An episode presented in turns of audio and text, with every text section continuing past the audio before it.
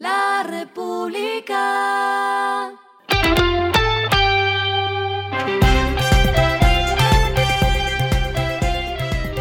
Al final de la jornada, esto es lo que debes saber sobre el comportamiento de los negocios, las finanzas y la economía. Las movidas de hoy fueron.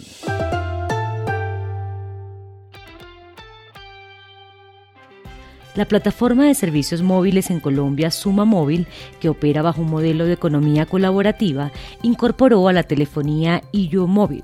Con esto ya son 24 los aliados que están ofreciendo servicios sobre esta plataforma. La meta del servicio de telefonía es tener 100.000 usuarios para 2025. La aplicación colombiana de productos de ferretería y construcción Tool llegó a Brasil, país que cuenta con cerca de 130.000 ferreterías. Esta expansión se da en gran medida por la inversión de capital de 181 millones de dólares realizada a principios de 2021. Actualmente cuenta con 90 socios del segmento de la construcción en Brasil.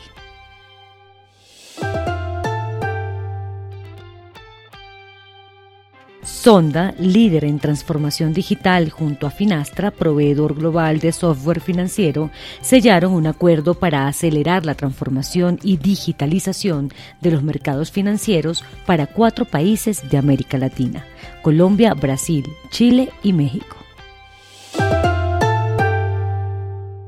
Lo que está pasando con su dinero.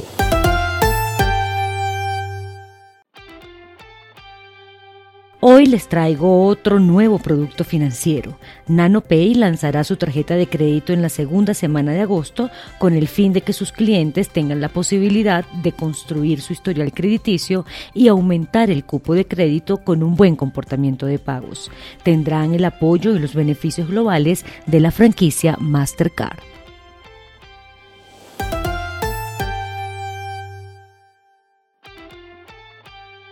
Los indicadores que debe tener en cuenta. El dólar cerró en 4.331,15 pesos, subió 17,85 pesos. El euro cerró en 4.415,17 pesos, subió 5,26 pesos. El petróleo se cotizó en 90,81 dólares el barril. La carga de café se vende a 2.212.000 pesos y en la bolsa se cotiza a 2,82 dólares. Lo clave en el día.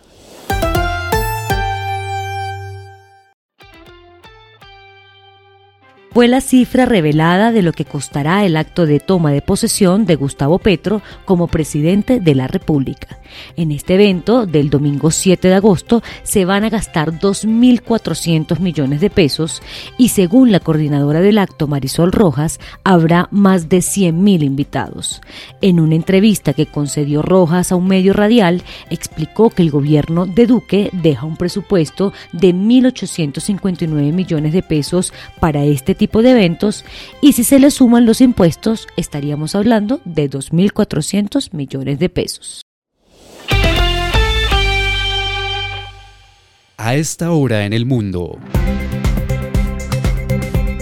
La Organización para la Cooperación y el Desarrollo OCDE registró una inflación de 10,3% en junio en el conjunto de sus países miembros en comparación con la tasa de 9,7% que se registró en mayo. Es la cifra más elevada desde junio de 1988. La inflación interanual se sigue viendo afectada por el aumento de los precios de los alimentos y la energía, que subieron en todos los países del bloque, menos en Alemania, Japón y los Países Bajos.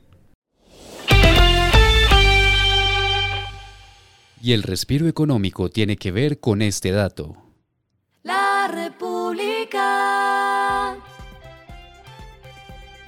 A todos nos encanta viajar, pero muchas veces padecemos de los estragos y retrasos en los aeropuertos. Y si usted se ha quejado del aeropuerto El Dorado, la firma Skytrax opina todo lo contrario. En una nueva edición del reporte de los mejores aeropuertos del mundo 2022, el Aeropuerto Internacional El Dorado de Bogotá se ubicó como el mejor de América Latina. La terminal subió 8 puestos y se ubicó en el lugar 35 del ranking entre los 100 mejores del mundo. Le sigue el Aeropuerto Internacional Mariscal Sucre de Quito en el puesto 39 en el mundo y el Aeropuerto Internacional Jorge Chávez en Lima, Perú. La República.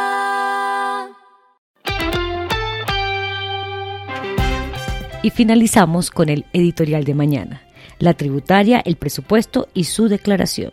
Es crucial para el desarrollo del país que los colombianos entren en modo contribuyente y sincronicen actividades fundamentales para las finanzas personales y las arcas públicas. Esto fue Regresando a casa con Vanessa Pérez.